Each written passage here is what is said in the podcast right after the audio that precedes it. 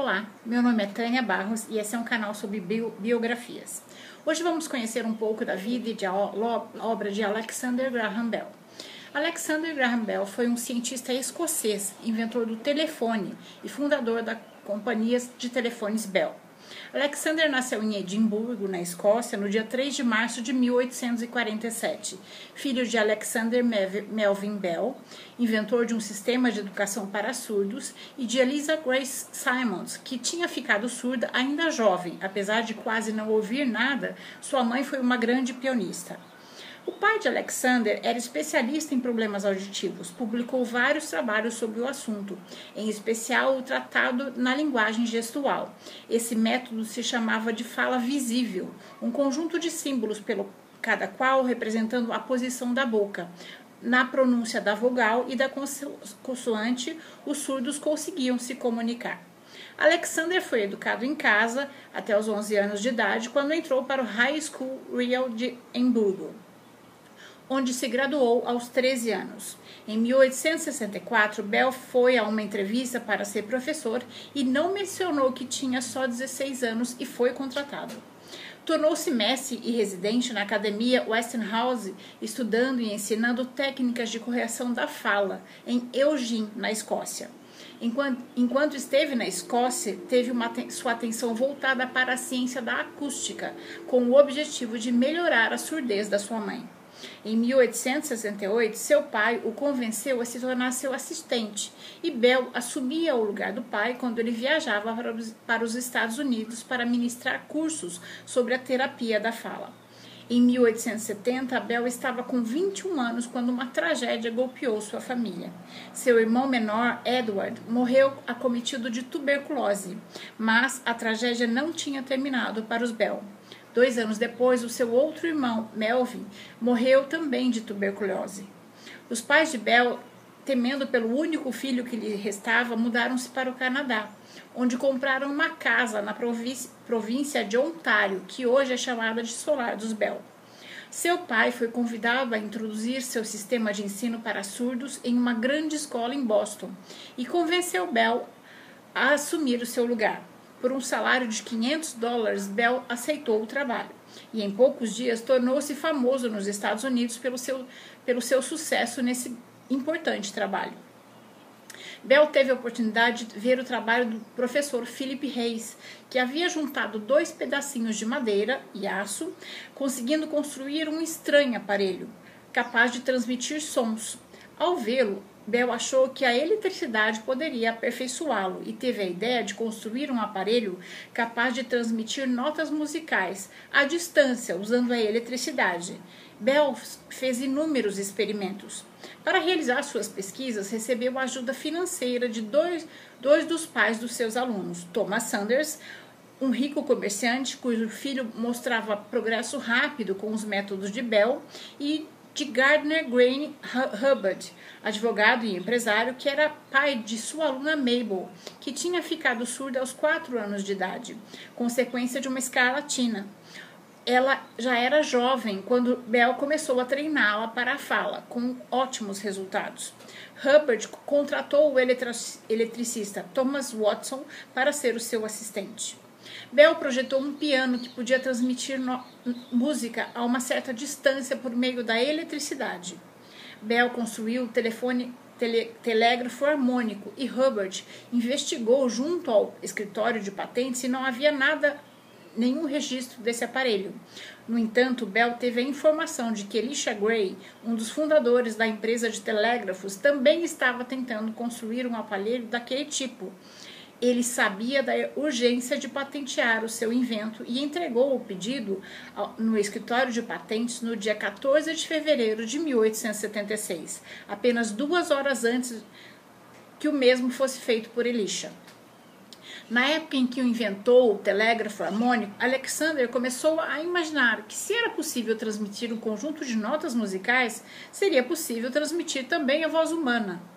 Alexander estava apaixonado por sua aluna Mabel Hubbard, de 16 anos, filha do seu patrocinador, e declarou a Gardner Grace Hubbard suas intenções com sua filha. Alexander ficou destruído quando Hubbard não deu sua aprovação. Gardner queria um bom partido para sua filha e Bell era um pequeno inventor e não chegava às suas expectativas. Alexander demonstrou ser um cavalheiro e não insistiu, mas seu amor por Mabel era verdadeiro e em seus poucos momentos livres ele escolhia a companhia de Mabel apenas como amigo.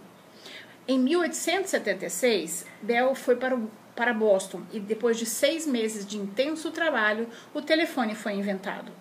Bell completou 29 anos no dia 3 de março e, como presente, Hubbard financiou sua patente para o telefone, que foi concedida no dia 7 de março de 1876 pelo Escritório de Patente dos Estados Unidos.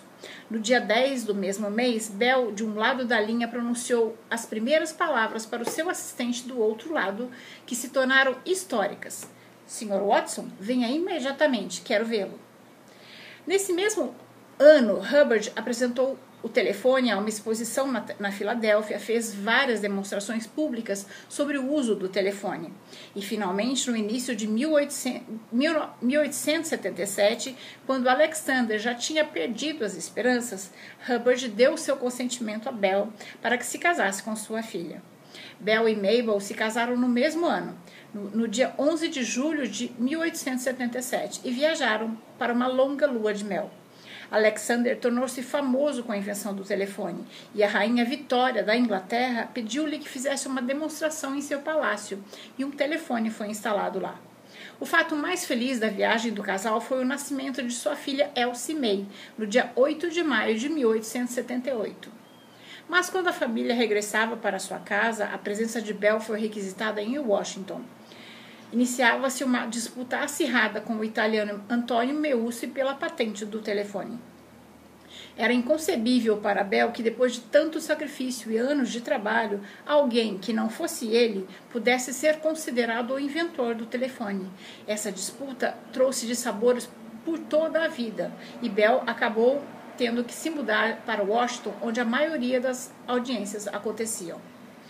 Bell continuou suas experiências em comunicações que culminaram na, na invenção do fotofone, transmitir, que transmite o som num feixe de luz, um precursor do sistema de fibras óticas atual. Também trabalhou na pesquisa médica e inventou técnicas para ensinar os, os, o discurso aos surdos. A Bell Telephone Company foi fundada em 1877 por Hubbard, de Bell, que mais tarde tornou-se a TIT. Em 1879, a Bell Company comprou a Western, da Western Union as patentes do microfone de carbono ou grafite criados por Thomas Edison. Isso tornou o telefone mais eficiente para chamadas a longa distância. Não era mais necessário gritar para ser ouvido. Dom Pedro I, imperador do Brasil, foi a primeira pessoa a comprar ações da Telefone Company, da Telefone Company. Um dos primeiros telefones em residência privadas foi instalado no Palácio Imperial de Petrópolis. Alexander poderia ter enriquecido só com o invento do telefone, mas não se sentia seduzido pelos negócios. Ele preferia deixá-los nas mãos dos sócios, seu assistente Watson, seu sogro Herbert e Thomas Sanders. Em 1881, o presidente James Garfield foi baleado e recorreram ao Bell. Em um tempo extremamente curto, Alexander inventou o que chamou de sonda de Wallace. Esse invento podia ser aplicado sobre o corpo humano para detectar, detectar metal, mas Garfield estava muito debilitado e não sobreviveu. A sonda de balas foi utilizada em sucessivas guerras. Seu amor, seu verdadeiro amor o amor que ele sentia ao trabalho era quando ele estava com os surdos, e Alexander estava decidido a ensinar a linguagem articulada aos surdos. Queria esco escolas diurnas para que as crianças surdas pudessem se integrar mais facilmente à sociedade. Mas suas crenças foram desafiadas por Edward Gallaudet, cujo pai era fundador da famosa escola Gallaudet de Washington, D.C., onde se ensinava pela linguagem de signos, como ferramenta principal de comunicação. Mesmo assim, Bell abriu sua escola, mas sem professores qualificados, a escola fracassou. Segundo suas palavras, foi a experiência mais decepcionante da sua vida, mas não a mais dolorosa. Alexander e Mabel tiveram mais uma filha em 1880, Marian, que morreu um ano depois. Em 1888, desculpa, em 1882, Bell se naturalizou cidadão norte-americano. Em 1883, idealizou a revista Science Nesse mesmo ano, Mabel e Bell tiveram mais um filho, Robert, que nasceu com problemas respiratórios e faleceu poucos meses depois. Bell canalizou toda a sua dor para o seu trabalho científico. Era tarde para o seu filho, mas queria ajudar outras pessoas que não viessem a falecer. Ele inventou uma caixa que ajudava as pessoas com dificuldade respiratória. Ele havia desenhado o precursor do pulmão artificial. Bell inventou muitas outras coisas além do telefone. Ele melhorou o fonógrafo de Edison para tocar os discos, permitindo gravar um som de melhor qualidade. Alexander também inventou o fotófono, que, segundo ele, superaria o telefone, que transmitia a voz humana mediante a luz. Ele ficou tão emocionado que queria batizar sua filha com o nome de fotófona, mas Mabel não permitiu. Mabel se preocupava com a saúde de Bell, que trabalhava demais, e convenceu o marido, em 1885, a adquirir terras em Babec, Nova Escócia, no Canadá, onde construíram uma casa de campo. A vida em Babec era familiar e divertida. Fez bem a Bell. Ele começou a sonhar com uma nova invenção, uma máquina voadora. Ele acreditava que o homem chegasse a voar e usava o seu tempo para aprender aerodinâmica. Com 60 anos, uma idade em que muitos homens param de trabalhar, Bell não desperdiçava seu tempo em Babec e, como o amor da sua vida, sempre o acompanhava. Bell estava convencido do seu potencial para a arquitetura e desenhou e construiu uma torre gigante para ilustrar a sua fé na construção tetraédica. O trabalho de Bell se inspirava nas necessidades do mundo que o rodeava e sempre havia lugar para as crianças. Bell deixava a cargo de Mabel administrar todo o dinheiro que ganhava, como uma equipe, ele dizia. Bell acreditava na necessidade de todas as pessoas conhecerem mais sobre o mundo em que viviam e pôs seu dinheiro a trabalhar por essa causa, ampliando uma pequena revista fundada por seu sogro, a National Geographic Magazine, em 1898. Com o apoio de Bell, a National Geographic Society se tornou a primeira sociedade nos Estados Unidos a patrocinar exploradores por todo o mundo. Seu formato fotográfico revolucionou, porque Bell preferia fotos às palavras. Desde. Desde cometas a revistas, Alexander tinha tantos interesses que construiu em Babec vários edifícios para separar os seus trabalhos. Em 1915, Bell foi convidado a inaugurar a primeira linha telefônica transcontinental norte-americana, ligando Nova York a São Francisco, no, na Califórnia. Bell faz sua primeira ligação e do outro lado da linha alguém atende o telefone. Senhor Watson, o senhor está aí? Quando Bell estava trabalhando na fundação da Associação Graham Bell para Surdos, conheceu Ellen Keller e acreditou nela, e, Bell, e Ellen não o decepcionou. Keller o o queria como um pai. Bell achava Ellen muito inteligente. Keller trabalhou para Bell como professora. Ellen uma vez disse que Bell nunca era tão feliz como tinha, quando tinha uma criança surda em seus braços. Suas bu buscas de melhores formas de educação para as crianças o levaram a conhecer a professora europeia Maria Montessori. Bell apoiava suas ideias para o poder das para o poder das crianças para o que aprender e como aprender. Quando Montessori visitou os Estados Unidos, Bell se tornou seu principal patrocinador. Ele deu a ela um edifício em Washington para montar sua escola e inscreveu os seus netos nela. Todos que visitavam Babec eram tratados como família. Os homens que, tratavam, que trabalhavam para Bell eram praticamente adotados. Aos 70 anos, Bell continuava a todo vapor e construiu com sua equipe um bote chamado hidrodeslizador, com o qual estabeleceu um recorde de velocidade de 114 km, que durou 10 anos.